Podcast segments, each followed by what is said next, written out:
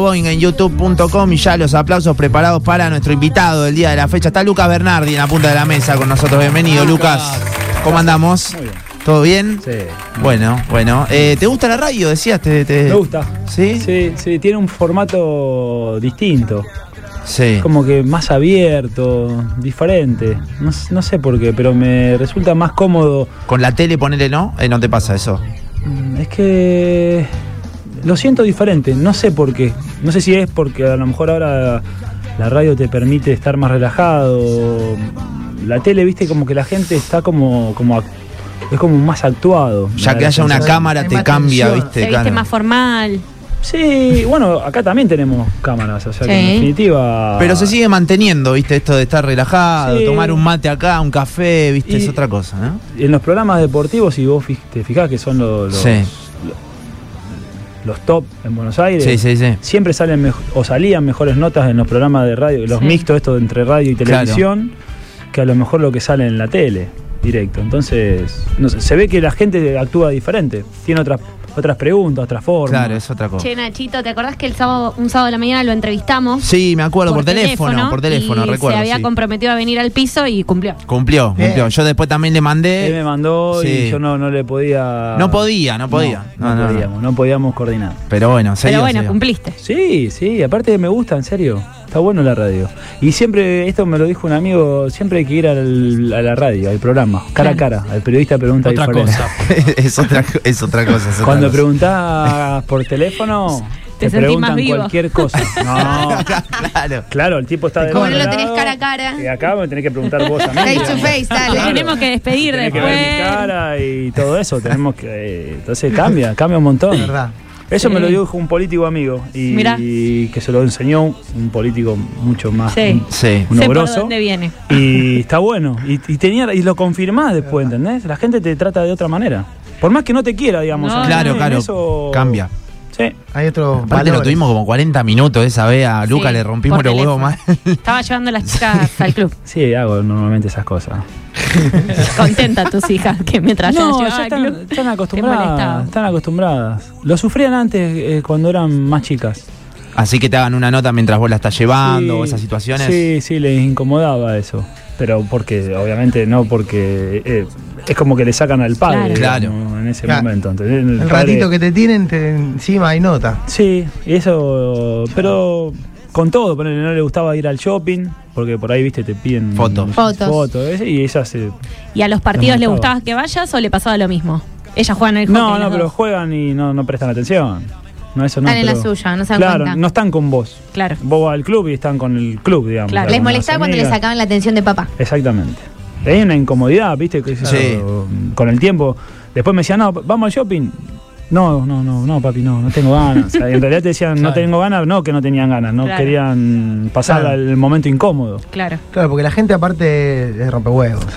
No, o sea, más- No, a ver, es como, es el, es el, es lo que pasa. es parte. de- Claro, de vos- es, es parte de lo que tenés que vivir y la, y la gente te, te- cuando te ve te Ah. pide y no importa lo Pero hay otro. formas tal vez o no. porque- No, no, no importa la forma, porque no es que no, no, la gente no es maleducada, te dice, che, por favor. Claro, claro, claro. Sí o- vos decís sí o no, dependiendo, no sé.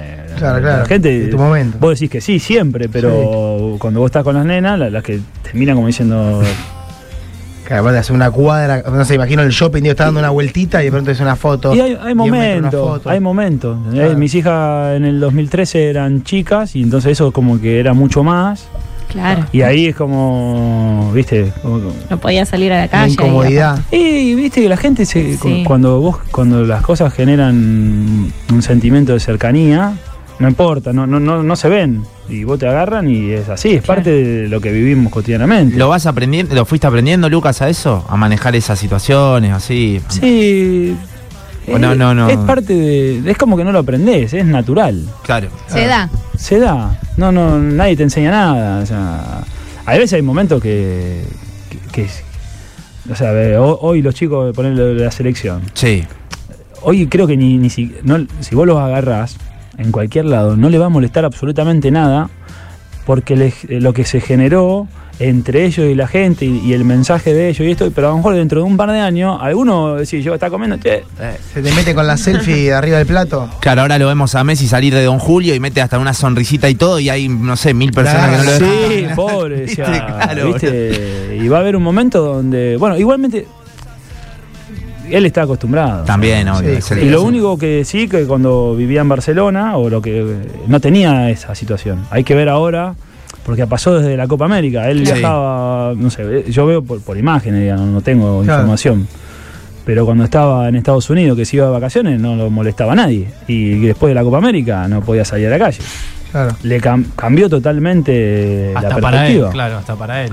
Y le cambió porque los, eh, los triunfos modifican y más como fue y, y siempre hubo cierta distancia en algunos momentos cuando no le fue bien con la selección argentina. Va, no le fue bien, o sea, eh, Sí, bien le fue siempre a él con la selección argentina. El tema que no, no ganás un campeonato y siempre fue, siempre fue atacado, pero obviamente tuvo su momento incómodo.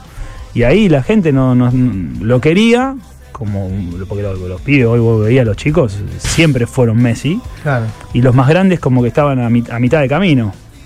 Y hoy eso ya está. Es Hoy el- unánime. Hoy el padre lo ve a Messi y eh, lo lleva al pibe. claro. Y eso pasaba antes, el pibe llevaba al padre y el padre decía, no, no lo molestemos. Ahora No al revés. Se cambió, pero cambió por lo- la sinergia que hubo entre los dos, fue entre la gente y el equipo, es impresionante. ¿Pudiste charlar con alguno de, de los No. campeones? No, con, con nadie. No, con, bueno, con el técnico y con el ayudante nada más, pero cortito, poco. Están en un momento no hay, no hay tiempo, no tienen tiempo de nada. Claro, Claro. Que, fue un mensaje y, y ya está. Sí, intercambiamos, hablé con Walter la otra vez, antes de ahora del partido este que, que fue en Buenos Aires. Sí, Y nada, también están con... ¿Cómo van a estar? sí, me En el mejor imagino. momento, la lo- cresta. Lo, lo lindo Y, que, eh, que dura mucho. Yo siempre digo, o sea, hasta el próximo mundial eh, hay el No. que vos salís campeón de primera división, por No ejemplo. sé si dura tanto, ¿no? no, Pero te no. arranca el próximo torneo y vos ya primer partido, primera fecha, ya empezás a pelear el campeonato. Acá nosotros somos campeones del mundo y ya. No, y ahora, va, ahora tenés eliminatorias, después tenés Copa América. ¿Cuánto dura bancada, ¿o no? entonces? Seis meses. Yo- es- acá estamos hablando de algo que es distinto, porque es la selección argentina y, me, y lo que pasó es tan fuerte que va a tener un periodo... El impacto va a ser más largo. Sí, Bien. sí. Y bueno, aparte se va a retirar en algún momento, en estos poco tiempo, se retira Di María, se, retira, se retirará Messi. Eh, va, va a durar todo ese proceso, me parece, pero eh, te agarra, no sé, te agarra Brasil, Sí, sí. te mete cuatro. Se va todo de vuelta al carajo. Epa, decís. Y la, ya pre- la prensa te pone de nuevo en el lugar, sí, bueno, eso, y ya están grandes y se quedaron con el título y bueno, y esas cosas que, que suele pasar. De hecho, que- el, otro día, Fede, que yo te lo, char- te lo decía a vos, eh, con lo de mm, el, el 9 que juega para, mm, para Italia, el Retegui. Sí, Mateo Retegui. Que ya como que le estaban pegando mucho a Scaloni y te digo, che, ¿no te parece, boludo? Somos campeones del mundo y ya le están pegando a Scaloni de si llama a Y un bueno. pibe o no. Hizo dos goles. En bueno, dos justo. partidos, sí. Y vos, Pero- eh, más allá de ahora esta última etapa con, con Scaloni, ¿te hablás? Porque me acuerdo que en Sí. 2019 cuando vino a ver un partido lo vio desde tu palco. Sí, no, soy amigo, lo conozco, somos amigos, lo conozco, nos conocemos desde que tenemos cinco años más o menos. Jugábamos juntos en Juan 23. Ahí arrancó. Ahí arrancó. Jugaba Mauro primero y Leo después, porque Leo 78 y Mauro 76. Dicen que donde iba Lionel iba Mauro. Y donde iba Leonel y Mauro iba el Chiche, que era el padre. Chiche, el padre. Terrible. Terrible. Bravo, bravo. Bravísimo Bravo. Nos Chiche. han contado Sí. historia de Chichi. Sí, sí. Que era bravo. Un millón, un millón de historias. Divino Chiche. Sí, bueno, de, de toda la vida Leo era un personaje. Leo Leo tenía 15, 14, 15. Y venía a Bellavista a entrenar en moto en ese momento. Claro. 15, 16 tenía. Claro. O sea, se venía de Pujato en moto. Y Grifa lo, lo retaba y eh, para que no lo sigan retando dejaba la moto afuera después y entraba Buenísimo. caminando al predio. Era buena la estrategia. Maestro. No, pero era rebelde en ese Sí, momento. sí. era nada que ver a lo que se ve ahora. Ese Mansito. está mansi- es otra persona. Está manso, que danza lo que era antes, era terrible. Sí. Pero bueno, la pasábamos, somos amigos, tenemos relación siempre. Y, cuando venía o cuando viene, venía a ver el partido. Vino varias veces. Lo vieron pocas veces, pero vino varias veces a ver el partido. ¿Y en el mundial le escribiste? No, en el mundial no. No, no, porque hay lugares donde uno sabe que no hay que. Claro. Que no hay que molestar. No, es como ahora, ganaron y que le escribís bien y se queda ahí Claro. porque conoces cómo es el medio y cómo son las situaciones y en mi elección prefiero que, que el día que descansa, que descanse con su familia, no va a descansar hablando conmigo. Claro. Eh, Lucas, vos eh, te he escuchado decir que en su momento, bueno, vos atravesaste muchas lesiones, te tocó eh, difícil la cosa, y que en su momento cuando te lesionabas en inferiores te dejaban solo, o sea, ahí te la tenía que aguantar solo. Siempre. Pensaba en eso de, de- de Lionel, ¿no? Que ahora tiene los amigos del campeón ahí y Sí. por ahí es más importante estar en los momentos malos, ¿no? Sí, por eso, o sea, en este momento de disfrute está todo el mundo y, y me parece que está que, que está dentro de la lógica de, de los seres humanos, básicamente. ¿Crees que ahora hay un poco más de contención igual con los pibes inferiores? Sí, hoy sí. Hoy tenés un montón de contención en todos los aspectos, no solamente en el fútbol. Hoy la contención es, general, digamos, hay muchos más. En los colegios, en todos los lugares hay mucha más contención de todo tipo. La vida se modificó, en, el fútbol antes eran dos personas las que estaban, era un kinesiólogo para 400 pibes, eran cinco médicos para 400 chicos. Eh, Era enviable. Sí, era otra forma, otra forma. Hoy tenés, tenés un, un mundo alrededor, nutricionistas, kinesiólogos en cantidad, un centro, o sea, es, es todo, todo diferente. Pero está, estamos hablando hace treinta y pico años atrás. ¿Y vos tuviste seis operaciones de rodilla? Sí, y una de tobillo. Y en eso, cuando me tocó la primera, eh, que fue cuando yo tenía aquí 16, eh, ahí es donde se te pone en, en juego todo. Ahí Claro. donde... Encima esa edad es clave, ¿no? Eh, 16, Hoy- hoy- 17. Sí, pero hoy ya es como habitual, hoy no, no, no, no tenés tanta dificultad, porque le- el fútbol, el deporte se modificó, todos los deportes hoy son más agresivos físicamente y, y hay muchas más lesiones con anterioridad porque los físicos se fueron evolucionando, tenés que, te- no es que crecer más rápido, pero sí hay un- una exigencia mayor Sí. y eso eh, lo hace más habitual a la lesión y los jugadores se, se adaptan mejor a la recuperación. Y, y todo el sistema hace que, que funcione mejor, entonces no, no pones en riesgo tu carrera por una lesión. Claro. Sí lo que pone en riesgo la lesión es tu cabeza, que ahí es donde está la dificultad. Y en ese momento sí ponía en riesgo la lesión, te ponía en riesgo la carrera Sí. y cómo vos te reponías ante, ante eso, porque estaba solo. Claro. Yo siempre cuento, perdón, ¿eh? tenía el micro, el cronómetro y era yo solo. El profe con 20 pibes, o, o todos mis compañeros, y el, cronómetro y yo solo. Y yo y la cabeza. Claro. ¿Y hasta dónde vas? O sea, tuve la suerte de, de- de tener la fuerza acá arriba para... ¿Qué visualizabas ahí? Ponele, o con qué te, no sé si Ay, motivación, no sé cuál es, pero viste. que iba por mi carrera. Claro. Claro. Igualmente lo, lo vi en ese momento. Lo vi ahí, lo ves en la lesión y o, vos venís, venís creciendo, dependiendo de cómo crece, cómo está cada uno mm, eh, puesto en, en los lugares. En, Sí. en- en eso yo eh, te- tenía una mu- un buen perfil, o un buen futuro, digamos, para llamar de alguna manera. Y, y con la lesión se te pone todo eso en contra. Y lo único que visualizaba era recuperarme porque el objetivo estaba allá arriba. ¿Y cómo se maneja la cabeza sabiendo que la hinchada y la prensa son súper resultadistas? Y hoy estás allá arriba y pasado mañana, si cometiste un error, estás en el fondo. Y no es fácil. Depende mucho de cada uno. Pero consumías redes sociales. No, no, no, pero vos, No- pen- vos pensás que mi carrera las redes sociales arrancaron en No el importa, final. pero Claro. veías la tele quizás. Sí, sí. Los diarios. Sí. ¿Consumías, no consumías? Al principio sí, al principio bastante, bastante. Lo, lo- lo que uno, viste, como que eh, te lleva, te llama la atención, porque a veces, muchas veces cuando arrancás ¿no? y, y te va dos o tres veces bien, es como que te, te atrapa eso, viste. Sí, te tenta. y, y te- y el elogio siempre es lindo y, y- y la crítica siempre es dolorosa. Claro. Pero lo, lo aprendí rápido, lo aprendí, no prestaba mucha atención a lo que pasaba y, y estaba enfocado en el objetivo siguiente, digamos. Mm. O sea, como que mi objetivo era jugar en primera, mi objetivo secundario fue sostenerme, el, el otro era irme y así fui construyendo. Eh, y después eh, era, vos tenías la opinión de la prensa, pero era como más lejana. Hoy es, hoy es totalmente cercana, es totalmente diferente. Ya en esa época, en el año 2000, por ahí, ya arrancaba la, la forma, mm, ¿cómo llamarla? A ver. El desacreditar, el, el, el destrato. Sí, el ninguneo. el ninguneo ya arrancaba, em- empezó a arrancar. Y es como era como divertido, digamos, para, para la gente escuchar que alguien ninguneaba a un futbolista.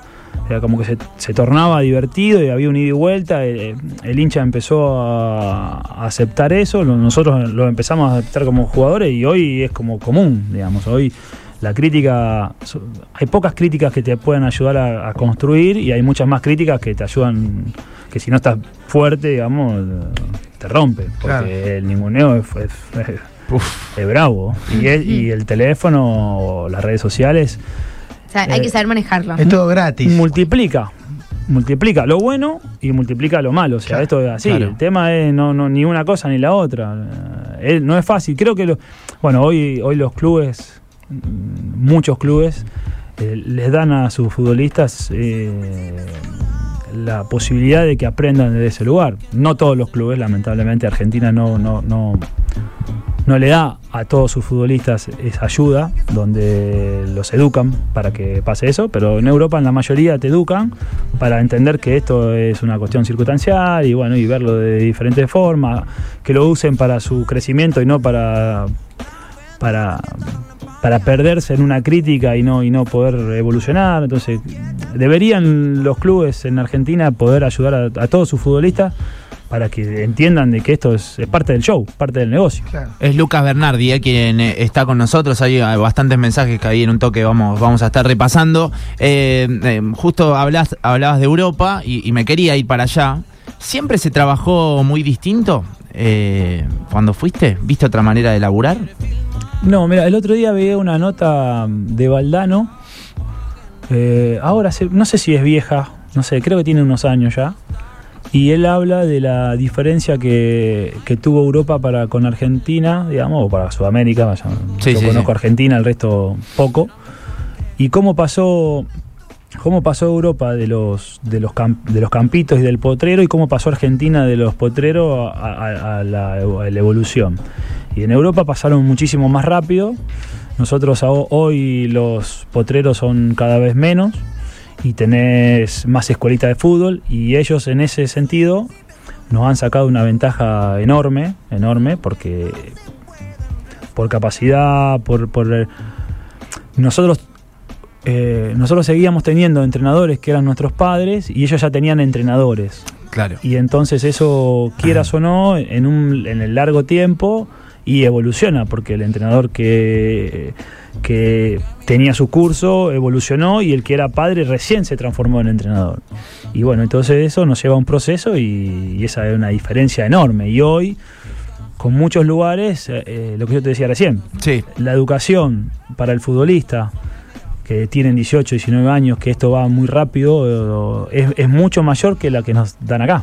Justo lo que vos decías recién con respecto a los técnicos, hace dos semanas más o menos escuchaba una nota de Emiliano Papa que hablaba de esto, ¿no? De que Argentina todavía no le dio el lugar a esos jugadores que se quisieron convertir en técnicos, que es muy injusto a veces el país con, con los jugadores que se retiran, que tienen una edad para retirarse Sí. y después no le, no le dan el tiempo necesario para, para convertirse en, en técnicos o el acompañamiento necesario. ¿Se ve esto eh, respecto de otros países como en Europa? No, mira, a ver, en eh, Francia te lleva, que es el lugar que más conozco, o mismo España, porque tienen similitud, eh, vos terminás y tenés cinco años de, de capacitación. Claro.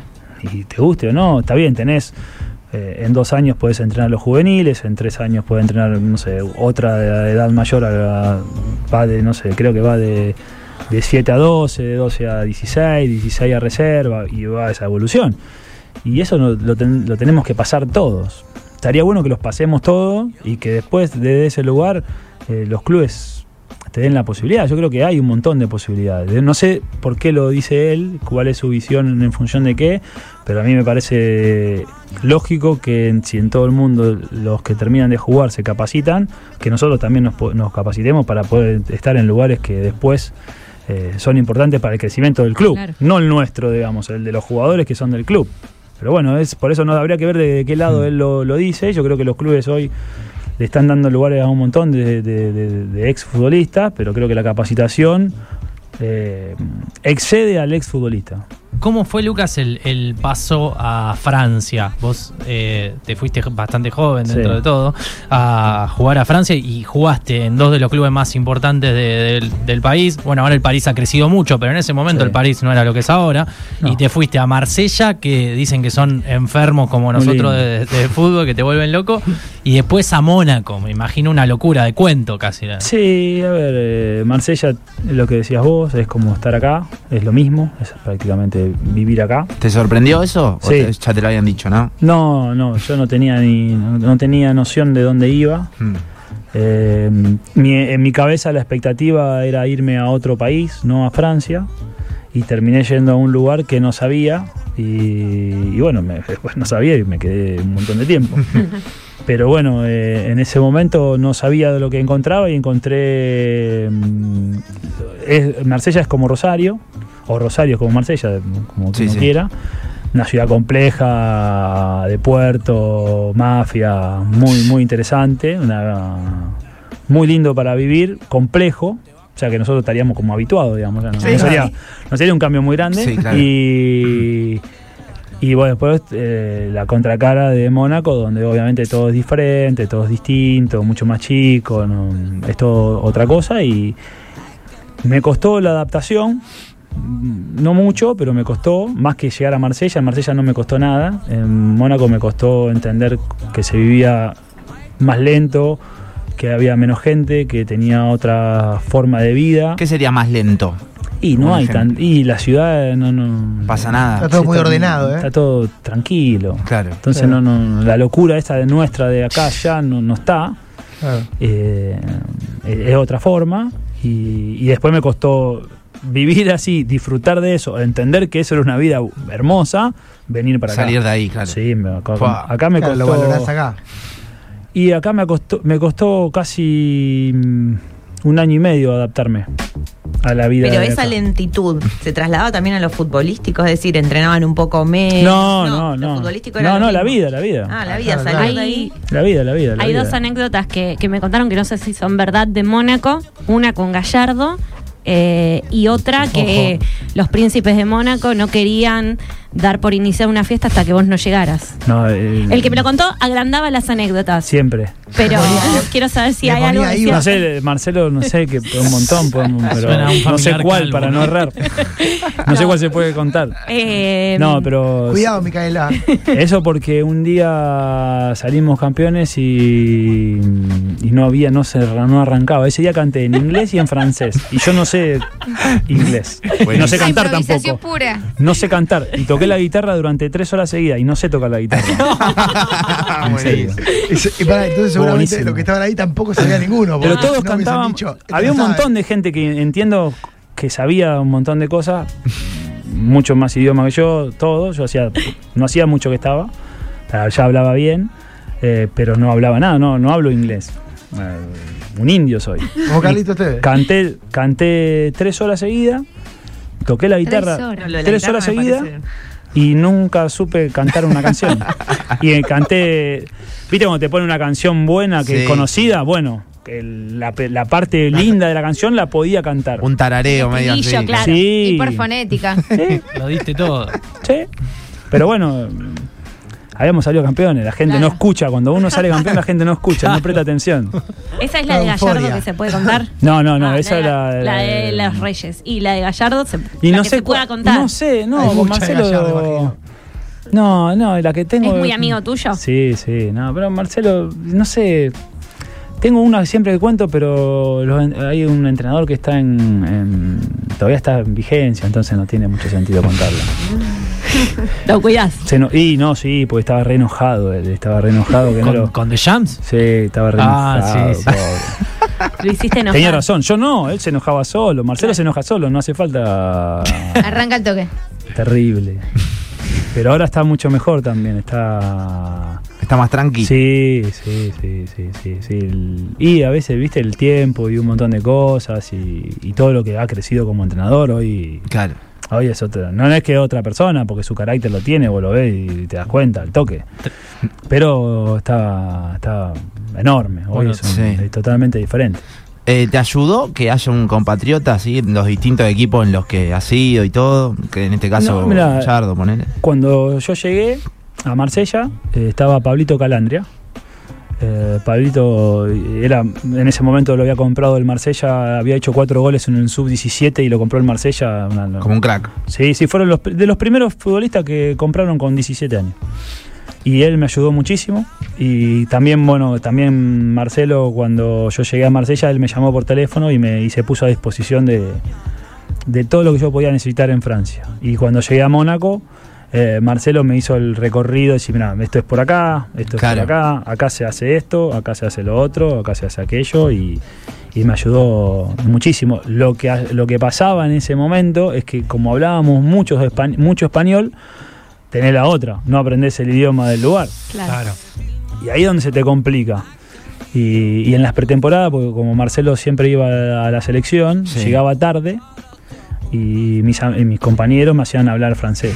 Y ahí, viste, cuando, y- pero cuando venía. Marcelo era... Claro. Español de nuevo. Inevitable. Sí, y teníamos muchos compañeros italianos, entonces hablábamos más italiano que francés. Y Mirá. hablábamos español e italiano, entonces no aprendía el francés. Y en- por obligación, muy bien. Recién, Lucas, bueno, hablabas de Gallardo, hablabas de Scaloni, creo que dos de los técnicos Sí. más reconocidos de Argentina, y encima de Champs, que Sí. técnico campeón del mundo en el 2018, también campeón como jugador en, No, todo. en Francia.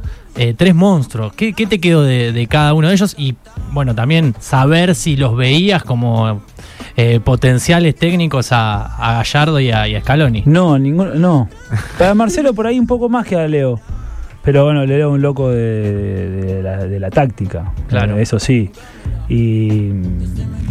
A ver, por, por suerte de Marcelo y de, y de Leo no me queda nada porque lo- los puedo seguir. Me, me- me puede seguir quedando. o sea, no Claro. que- Claro. y de, de Jams lo que me quedó es entender las formas de, de- de competir, cómo compite. El tipo, más allá de, de ser campeón del mundo, ahora es subcampeón del mundo. Sí, y, sí. y entrenó dos mundiales y los dos jugó hasta el, hasta el final. Es una cosa, no es normal. Y seguramente vuelva a jugar hasta el final en el próximo. Porque. Todo apunta ahí, ¿no? Sí, sí, sí, para mí. Con Fran- Mbappé, digo, Sí, todo, todo con lo que eso Francia tiene 25 o 30 futbolistas de entre 20 y 25 años que son top, todos. Y eso, perdón, ¿lo veías en la liga francesa ya hace algunos años? Sí. De lo que se venía. Sí. Digo, igual en el eh, habían salido campeón en el 98, ¿no? Sí, no, pero, eh, Francia hoy es el, el club, el equipo o el país formador más importante que tiene el fútbol. Si vos analizás, eh, en los Claro. mejores equipos y en las ligas más importantes eh, tiene un montón de futbolistas de diferentes niveles Sí, sí, sí. Y no paran de tener futbolistas de 20, 21 años, 20, 19, 18, que tienen, hoy Francia valora lo que no valoraba hace 20 años atrás, que es eh, la cruza de razas y, Claro. y, y todo ese crecimiento, el, el que hoy están creciendo de- dentro del país, ya no los tienen que ir a buscar afuera, o sea, no, no van a África como iban a, a ciertos países a buscar futbolistas. Pues, eh, Ya lo tienen ahí en Francia. Sí, ¿no? en ese momento ellos formaron centros de formación en cada uno de los países donde estaban bien arraigados y los traían después a los centros de formación franceses. Hoy no, hoy ya está, hoy están todos adentro, están todos escolarizados, están todos... eh, eh, Sí. Cambió, entonces, más la formación que tienen, no paran de sacar futbolistas. Y, y eso es la- una diferencia enorme en un montón de cosas y no- nosotros que hemos sido o somos, porque no es que hemos sido, somos formadores por excelencia, deberíamos copiar ciertas cosas que ellos tienen porque eh, no es que sacan uno o dos futbolistas, No, está lleno. sacan en cada puesto te sacan tres, cuatro y bueno, eso es algo que también tiene que ver con la raza, con, con la situación de país y un montón de cosas que, que exceden al fútbol, pero bueno, todo tiene, está todo, siempre está todo vinculado. ¿Contabas los pases? En esa época quedaban los correctos y los incorrectos. Y porque ya me sacaba, por Pero eso. te- ¿Te sacaba por eso? Sí. Pero te volvía loco durante el partido. Y, te- llevaba una estadística Uy, durante el partido. R1. la puta madre. y sí, pero porque él me enseñó a ser competi- a, a entender lo que es ser profesional. Vos podés ser profesional, hoy ya los chicos, lo- los chicos jóvenes, tienen otro. lo- los grandes futbolistas se encargaron de mostrar cómo es el profesionalismo, de qué forma viven, porque hoy lo que hablábamos antes de las redes sociales tienen otra parte que es eh, hoy, no sé, los grandes futbolistas muestran su forma de entrenar, Sí. eh, su, su forma de, de- de- de mostrarse ante el, ante el deporte como profesionales y eso hace que, que los chicos lo miren y bueno, y tengan, empiecen con la nutrición, con un montón de cosas. Pero ustedes también son responsables de eso, me parece, Lucas. Toda tu generación ahora, ¿no? Y, Sí, y es que- pienso en Scaloni, Gallardo, Aymar, Samuel. Sí, digo, toda esa generación Han ayudado, me hemos parece que han sido bastante, importantes en eso. Sobre todo los que han vuelto a Argentina, eh, todos los que han vuelto han dado una vuelta de tuerca, pero me parece que hoy la, la vuelta es mucho mayor.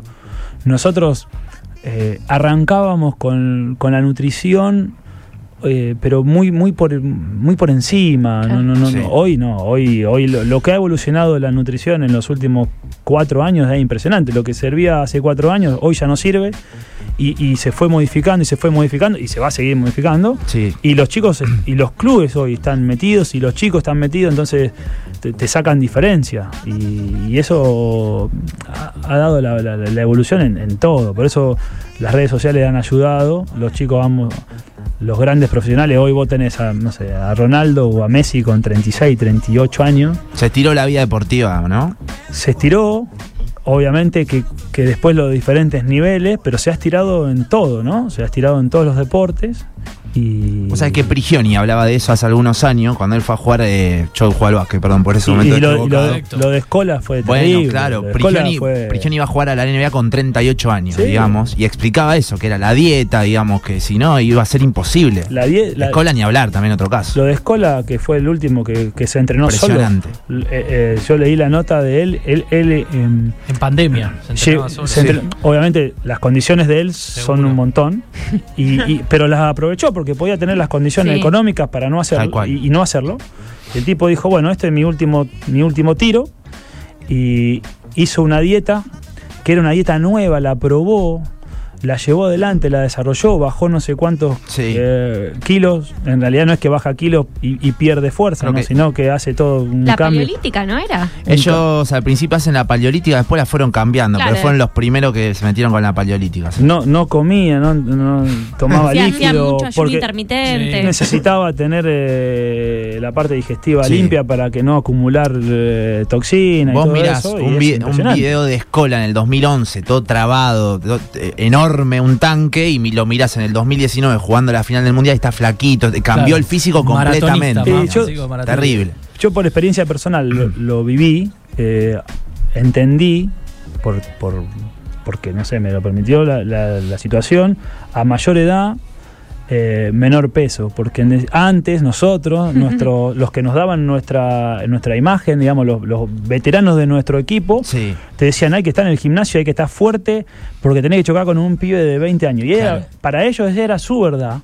Y en definitiva, eh, la verdad actual, o la que yo viví, no sé, la- es mi verdad, no, viste que las verdades se van Sí, modificando. Eh, no había que chocar.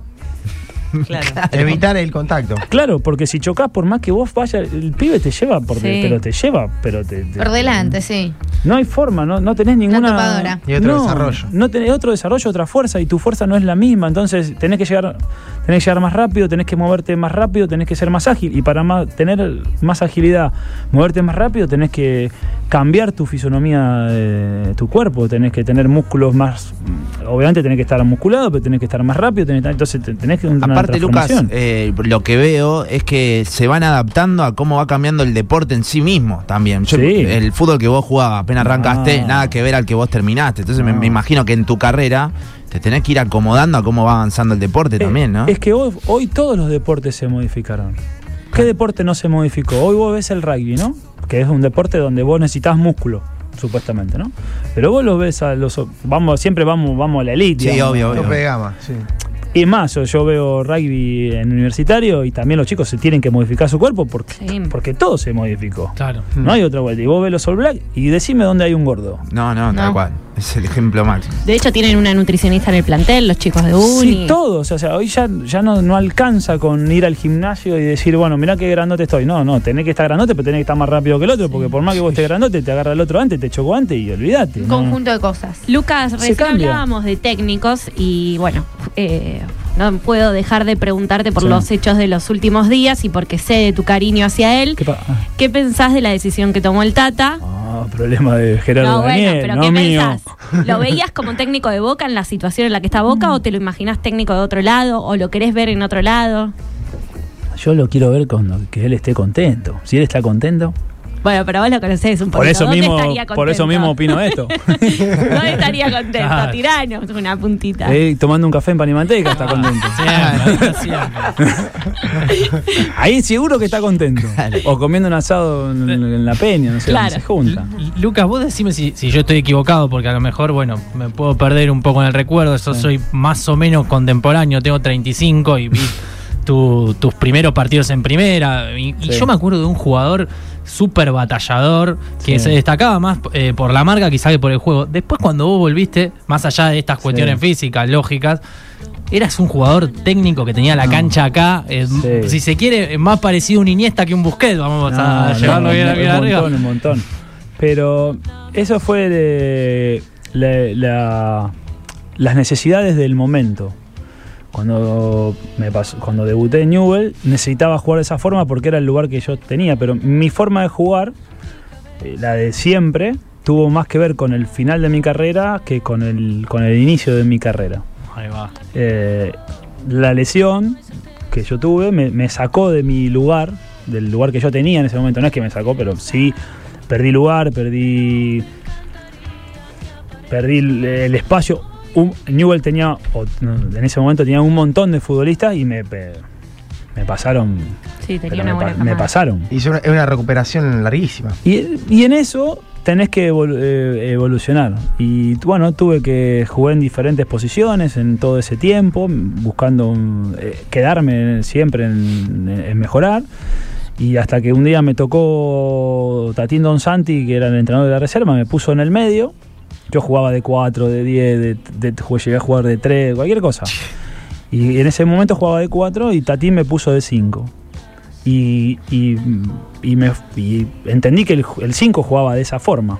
Y había que jugar de esa forma. Y bueno, y, jugué de esa forma. Y, y era lo que necesitaba en ese momento. Pero si.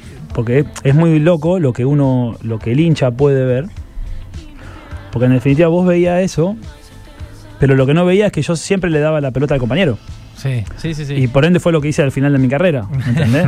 Entonces eso eh, es, es- es- es un todo. Claro. Y en ese momento necesitaba eso y después me fui afuera y, y di otra cosa y, y- y- y necesitaba no errar pase y, y fui construyendo y por suerte terminé jugando como me gustaba, o sea, como, como, como jugué. Pero tenía que ver, eh, siempre tiene que ver, creo que tiene que ver el contexto de donde estás. En mi caso, eh, siempre luché por el lugar, ¿no? Cuando pasó lo de Jams, era volverme a Argentina a, a un equipo grande o quedarme allá y, estar y ser suplente durante un año y medio. Sí. Y bueno, me, me quedé a. No me quedé a ser suplente, me quedé a luchar por lo que, yo, lo que yo sentía, que era que no había ido a, a pasear y volverme a Argentina a un equipo grande. No, no yo había ido a quedarme, a luchar, a, a pelearla y lo hice. Había que bajar de peso, había que no esto, bueno, bueno, y, y eso es un aprendizaje. Tuve, no sé, suerte. O era porfiado por lo que quería hacer. Es Lucas Bernardi, eh, quien, quien está con nosotros. Hay, hay algunos mensajes, Lucas, para vos. Capo, Lucas. Una vez me lo crucé en la puerta del Sanatorio Parque. Él estaba con el patón Guzmán Claro, ahora, hace poco. y mi nena sacó la foto y después que sacó la foto dice, fíjate, fíjate y salió bien, si no sacamos otra. Ahí está, mira. A ver qué dicen por Ah, acá. eso Tengo una pregunta para Lucas. ¿Qué tanto hay de verdad que cuando volvió dijo, no me importa que no me tengan en cuenta, yo quiero estar acá? Ah, sí. No sé dónde lo sacó el señor, pero chico. Así tal cual. Sí, sí. Sí, porque yo, yo estaba en un, en un momento de- para retirarme. Yo tenía 31, volví a retirarme, volví a jugar seis meses y a retirarme, porque mi cuerpo ya no lo, no, no- no lo so- no soportaba más, supuestamente. Y bueno, y llegué seis meses y me quedé, creo que jugué cinco temporadas, cinco o seis temporadas después de eso. Pero bueno, no, no, vine a, eso. Vine a, test- esto, juego o no juego, no importa. Vengo seis meses, cuelgo y a mi casa y podía lograr eh, todos los, tuve suerte. Me- me imagino. Logré todos, casi, me queda uno, un solo sueño nomás por, por cumplir. ¿Se puede saber? ¿El que me queda? Sí. Sí, eh, sí, ser presidente de Newell. Después todo lo demás los cumplí. No me quedó Lindo. ninguno. Mirá el titulazo Sí. Naranja. No, no, pero que sea mi sueño no significa que No, lo lleve no, adelante. Son dos cosas diferentes. Ey, me contó- Ahora Que sea mi sueño no quiere decir Ah. que lo ejecute. No. Claro, me queda, o sea, Claro. yo logré todos mis Hermoso. sueños, los logré. Sí. O sea, eh, los deportivos los tengo cumplidos. Me, que- me queda este que no, a lo mejor me, me voy. No. ¿Y crees en eso de la de porque lo dijiste varias veces, la palabra suerte? Porque por lo que se te ve, digo, No. estabas muy enfocado, con los objetivos claros. A veces lo decís porque. No sé, tiene que ver. Siempre tenés, un poquito, tenés que tener un poquito de suerte, pero eh, en todo eso siempre estuve enfocado para lo que quería. A ver, eh, a los 16 años. Eh, estar solo, enfocado y, y- y- y estar solo, pues de verdad estar solo, no es que no- Sí, sí, sí. Lo, lo tengo, me acuerdo ahora diciéndolo, está solo y me acuerdo corriendo solo. Eh, no sé si es la suerte que tiene uno de, de pensar eso o la cabeza mía que, que tenía esa forma y, y fue así.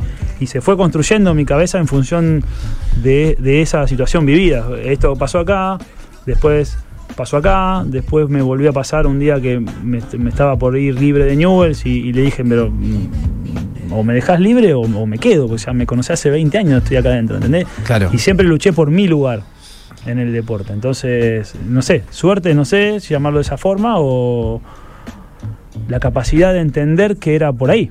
Claro. Eh, me imagino que, no sé, nunca te escuché decir esto, pero creo que es eh, algo para remarcar. En ese momento en el que volvieron eh, muchos jugadores de Newells, no todos venían eh, a cobrar el sueldo mínimo de, de- de jugador profesional. Eh, en tu caso vos lo diste todo y viniste con un, por un sueldo realmente bajo, eso lo sé porque en ese momento laburaban más en deportes, Eh, pero recuerdo eso, no es que todos volvieron...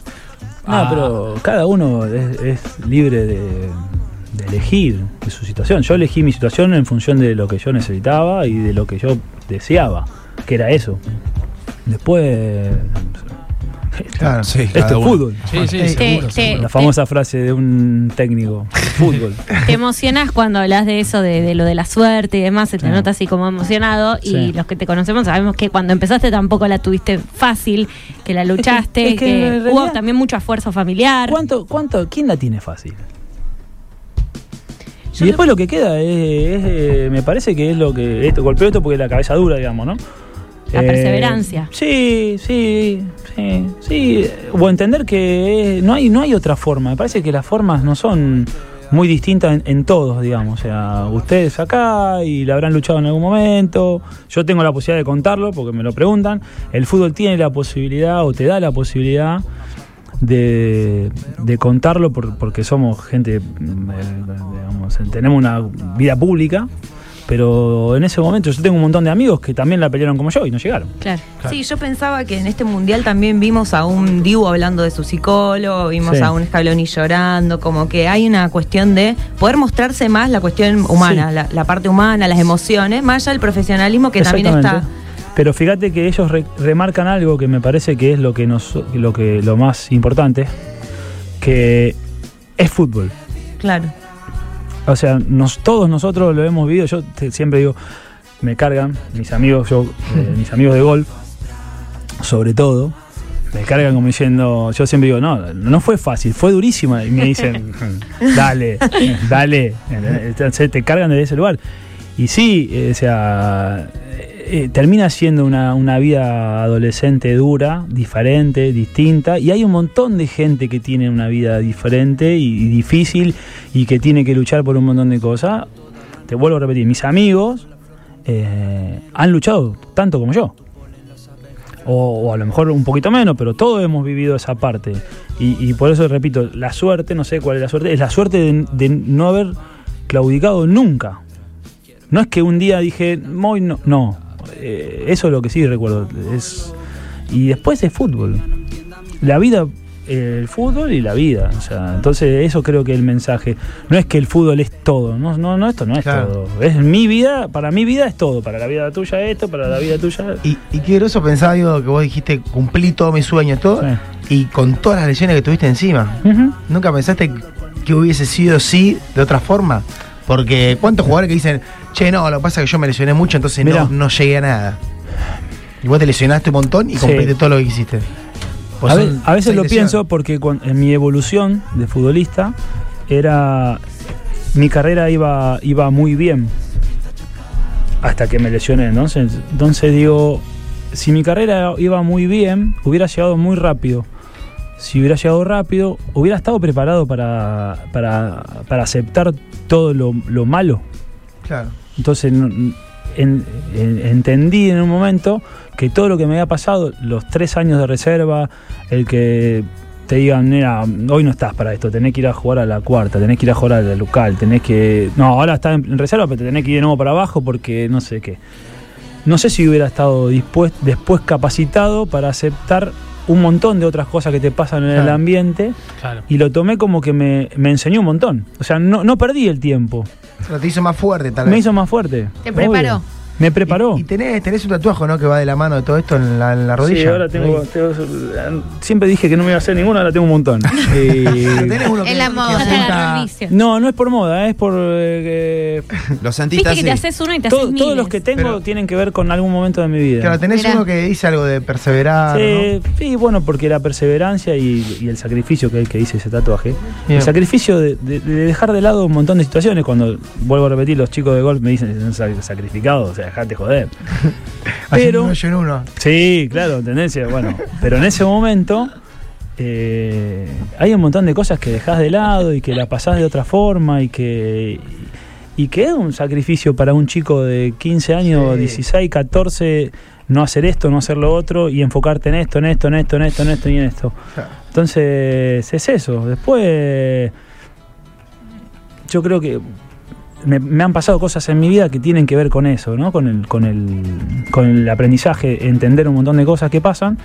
Y, y después vas, vas creciendo, Claro. vas, vas evolucionando, tenés, tenés fuerza. Si, si crees en tus, en tus objetivos, me parece que, que se van a dar. Yo creo que hoy el mensaje más claro que tiene el deporte es, es Messi, porque ganó todo, pero el tipo no era reconocido como hoy es. Y le tocó en su último, en- en- en- no sé, no en su último mundial, en mundial Su pero última sí etapa. Si no hubiera ganado, claramente era su último mundial, porque no hubiera Claro. Sí, sí. por lo mismo, te joder. Pero el tipo siguió, y entonces eso, y, y en ese tramo creo que lo que tuve fue la, su- bueno, la suerte de haber seguido. Sí. Seguí, seguí, seguí, seguí. Bueno, llegué. Me costó cuando llegué a Europa, me costó, llegué. Me, me- me costó cuando volví de nuevo a New, me volvió a costar, volví a, eh, y se me fueron cumpliendo todas esas cosas y bueno, terminé en el balance general. Eh, fue por, de- de- por demás, olvidate. o sea, Sobrado. demasiado. Siempre demasiado. hacemos eh, este repaso al final de más o menos los jugadores con los que con los que jugaste. A ver, ayúdanos vos. Panucci, Gallardo, Panucci. Simone, Bartés, Rafa Márquez, Avidal, Morientes, Sí. Adebayor, Maicon, Vieri, Yaya Touré, Sí. Wea. Ah, te, te iba a decir, pues no lo ibas El a presidente, nombrar. el presidente de Liberia. Un grande el liberiano. Me ayudó mucho cuando llegué al Marsella porque él hablaba italiano. Llegué a un vestuario durísimo, vestuario complejo, complejo. Y el tipo, 200 mil años, o sea, mentira. No sé cuántos años tiene hoy, pero tiene, olvídate, tiene 5 o 6 más, olvídate. 6 más tiene. Eh, Y el tipo. 56. Eh, no, Más. No, olvidate, olvidate. Ah, buenísimo. Y, te- y el tipo en, en italiano se acercaba, me decía, si necesitas algo, esto por acá, por allá, muy bien. Yo no hablaba nada, nada, no hablaba italiano cuando llegué. Y con el tipo, eh, re bien. Sí, tuve suerte, jugué con muy buenos futbolistas. Jugué con Messi también. Claro, ¿sabes? jugaste con Messi, Claro. el debut. el, el el debut. partido Claro. Ese partido que lo echan, ¿no? Sí, eso sí. bueno, no, pero tuve suerte. Y, tuve y suerte. camisetas así valiosas, tesoro que te quedaron. Mira, ayer, eh, ayer mi hija más chica sacó todas las camisetas. y hay de todo. Tengo la de George Weah, Qué lindo. que para es como una reliquia de George, porque es un tipo que fue, fue el primer balón de oro mm, fuera de, de la- de los europeos. Y después tengo, tengo de todo. Tengo viejas, tengo del 98, 99, tengo una de Riquelme de esa época, de Walter de, de Boca. No sé. De todo. Sí, sí, sí. Tengo una de, de Ayala que para mí era una referencia en la selección. O sea, que nadie lo nombra al ratón, pero no, soy amigo, pero tengo el tipo era es una eminencia.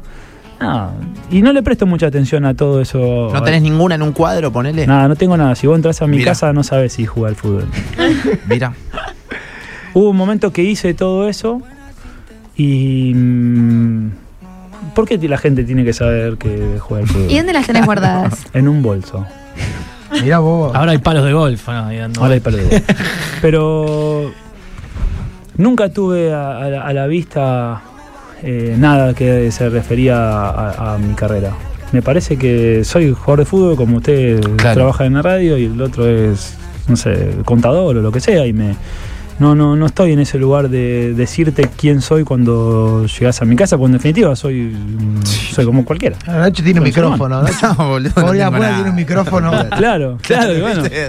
Pero no, no, tengo nada. Y las camisetas las tengo todas, hay todas las que están, en- mi- ayer las sacó todas, eh, la más chica, Mm. y están en, en bolsos, Claro. Y ahora, guardadas con, para ellas, son de ellas, no, Sí, mía sí, no, mía no son, no tengo nada, mío no tengo nada. ¿Y ahora con el golf a full o tiene también el fútbol un poco? No, el fútbol nada, cero. Del otro día fui a jugar hace un tiempito ahí en un equipo en el barrio.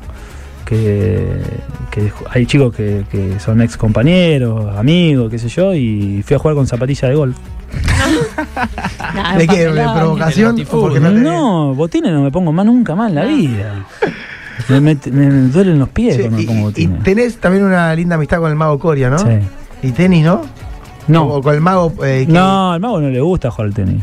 No, nunca más. ¿no? No, no, ha jugado, pero porque. ¿Ni qué hacen co? O sea, su amistad. Sí, desde lo conocí, me lo presentó Marcelo Gallardo en Mónaco y de ahí arrancamos, año do- eh, 2001, debe haber sido para el- sí, no sé si fue para el torneo de Monte Carlo, que ser en el mes de septiembre, por ahí, y de ahí arrancamos. Nada, el mago. Los pies de Neptuno de Gafar dicen, también jugaste con nosotros. Una vez fui jugar saludos, y eh. hacía muy poco tiempo que había dejado de jugar profesionalmente y yo no quería ir, no quería, no quería, no quería, no quería y, y uno de mis mejores amigos me dice, dale, ven". bueno, fui y vino un, quedó la pelota picando, la gente no, no sé si lo ve, pero quedó la pelota picando, yo estoy haciendo el gesto y vino uno a pegarme una patada terrible. Y cuando lo miré me corrí, levanté el codo y lo golpeé. Claro, se la pusiste. Claro. Sí, sí. Y te echaron. se enojó el doble. Uh, claro, y sí, pues imagínate, te vienen a pegar y vos le terminás pegando. Y, y no fui nunca más, dije, no, yo no vengo a esto. No. Igual que suerte encontrar rápido otro deporte u otra actividad que pueda como tapar un poco ese duelo o ese vacío que deja el fútbol, en tu caso que era tan importante. Porque creo que no, no todos los jugadores se encuentran tan rápido algo que los llene. Le había metido la Sí. pesca también en un momento. Sí, pero mira que no, no, no. No sentiste esa ausencia. No. No, creo que al. A ver, la ausencia de jugar. Porque el fútbol no es que. eh, al fútbol volví como entrenador. O sea que el fútbol no es, no es que eh, lo dejé de lado. Dejé jugar. Y al jugador lo, lo, lo, lo enterré. Lo- lo- Entendiste que era el final de, de una etapa. Se murió. El jugador se murió. Fui a jugar a- en Uni, sí jugué bastante, pero jugar en Uni se van, se van se van a enojar.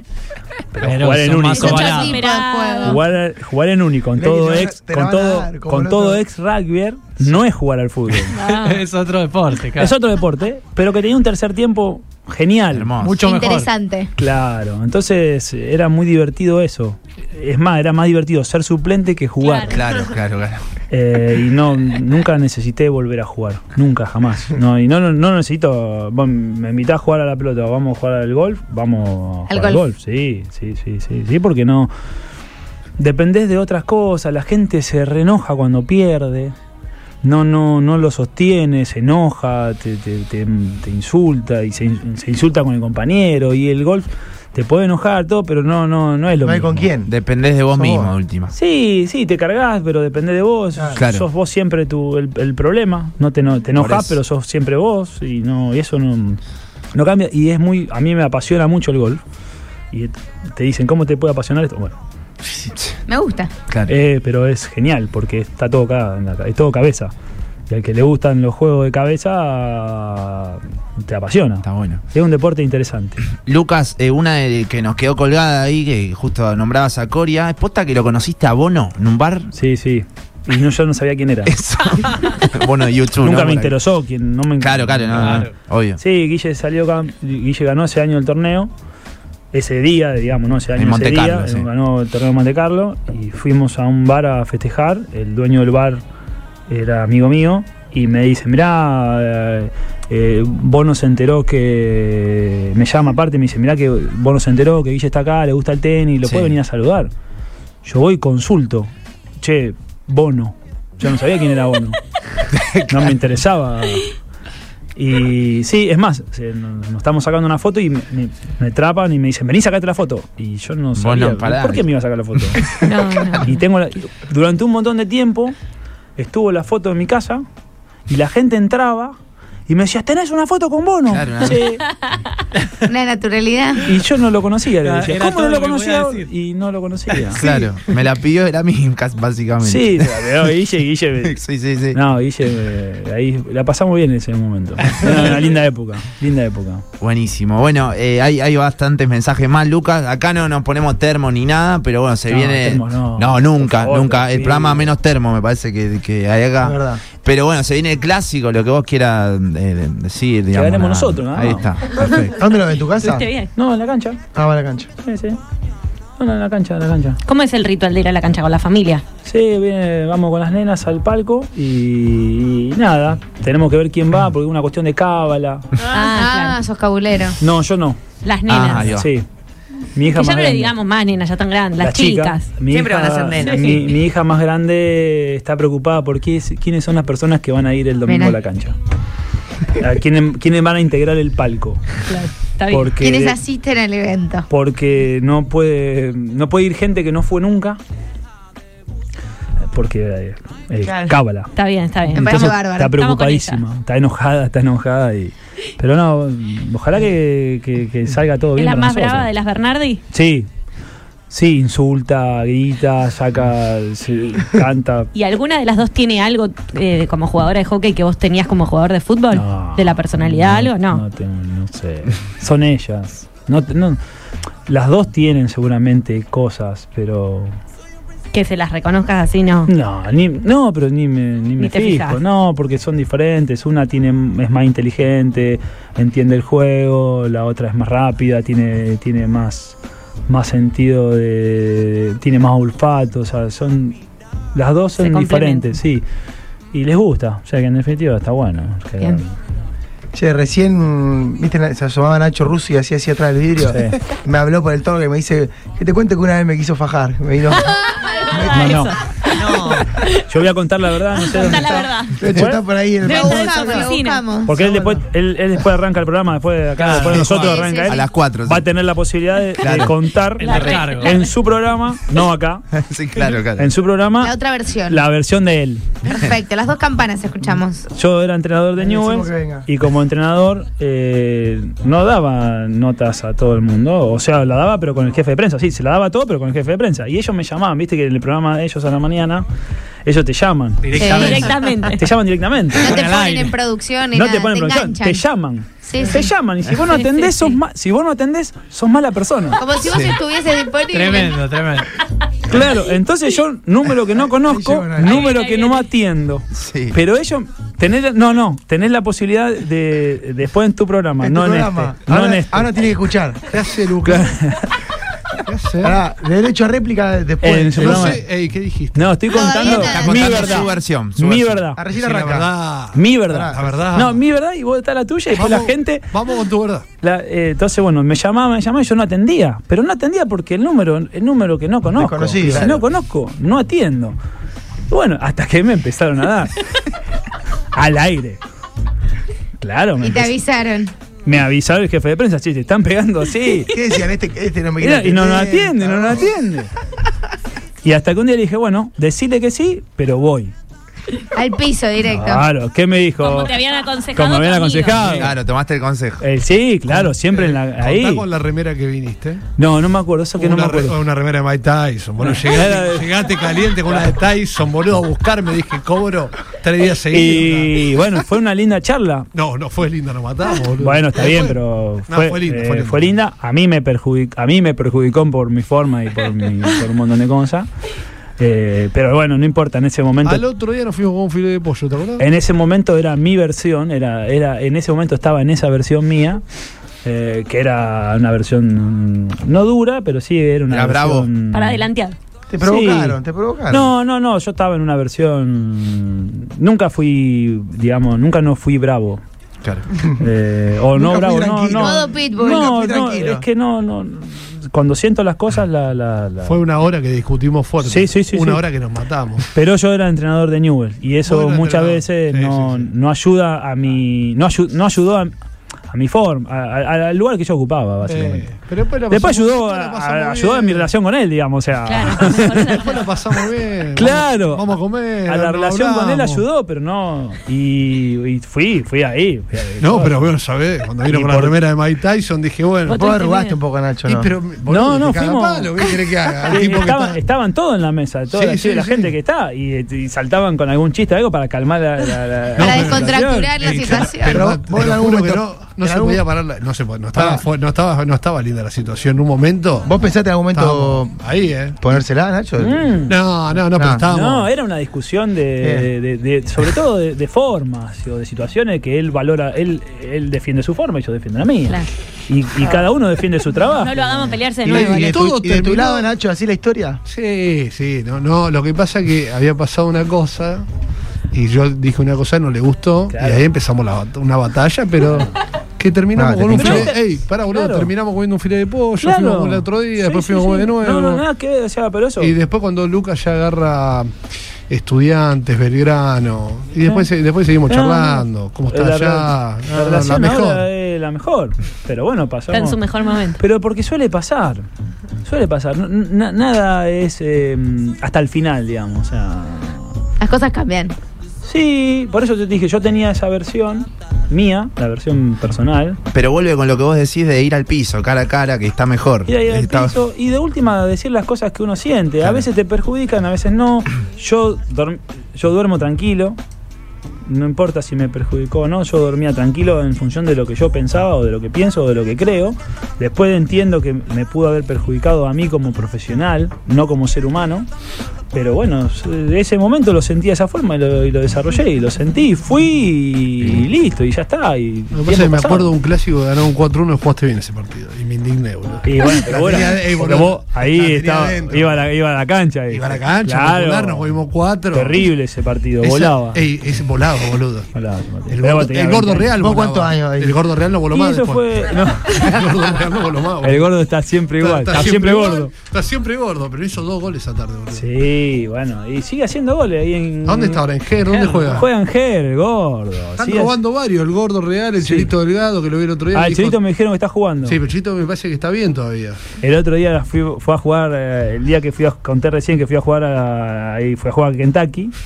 Y, Y ahí el, la- chelito, el, Hicho- el Chelito vino del otro equipo. ¿Y? En un momento hace un desborde, va a tirar el centro, no lo tira, vuelve caminando y dice cambio, se desgarró. Pero está, Está, está, está flaco. Está entrenado. Está flaco, Luqui. impresionante.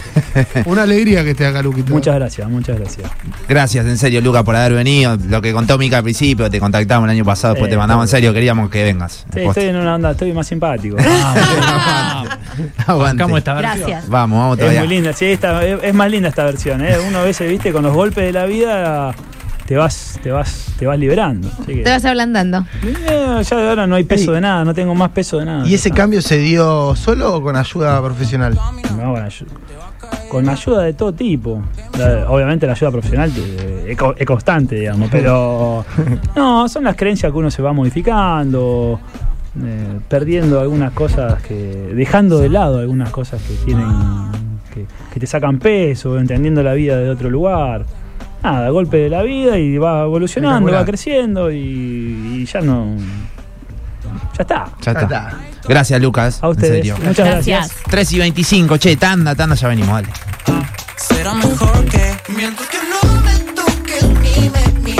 Mi nombre es Ramiro, yo lo conozco a Lucas de chiquito, de, de cuando el papá era bufetero de Robin. Y una vez me lo encontré, yo juego en los Classics de Loga y él estaba mirando al sobrino que juega en eh, Uni. Y me lo encontré en el Seven de Jerry y me dijo, ojo que puedo llegar a jugar en los Classics de Uni. Bueno, dije yo. Luca, monstruo.